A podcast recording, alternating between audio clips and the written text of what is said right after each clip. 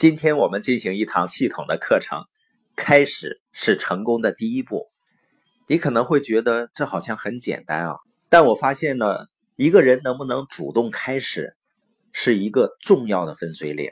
他把行动者跟一事无成的人分开，也把穷人和富人分开，也把生活中的那些胜利者和抱怨者分开了。所以对你和我来说啊，我们想要成功。开始是最重要的第一步。本杰明·富兰克林说：“啊，要想成功，要尽快抓住机会。当然，要是正确的机会啊，就是有正确的理念和价值观，有完善系统支持，有导师指导的机会。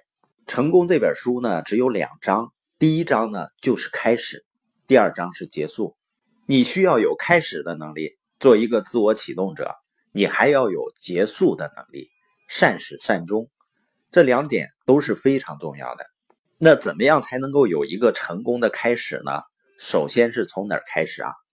有人问啊，我想开始，我从哪里开始呢？实际上，在你问从哪里开始这个问题之前呢，你应该问的问题是从谁那里开始？你要从自己开始。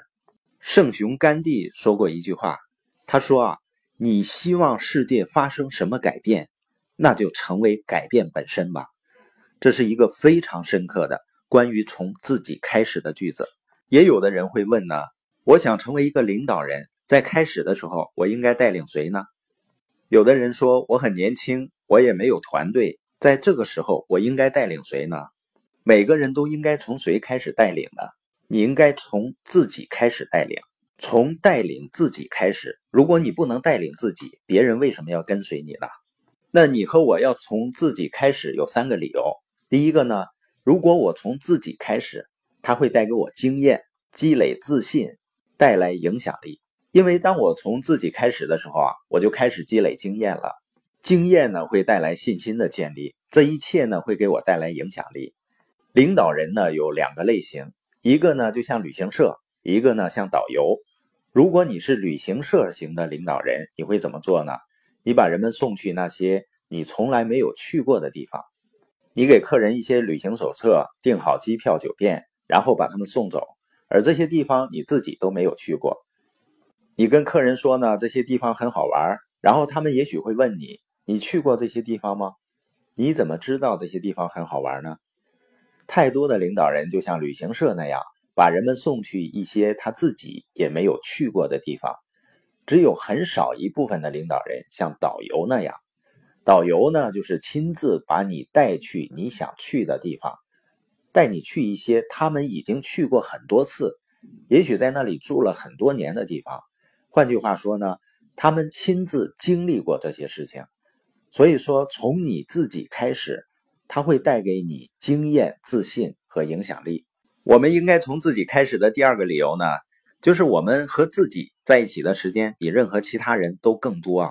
我们每时每刻都和自己在一起，所以我应该从自己开始。有一个人曾经说过啊，如果我要踢那个给我带来最多问题的人的屁股，那我一个星期都坐不下来。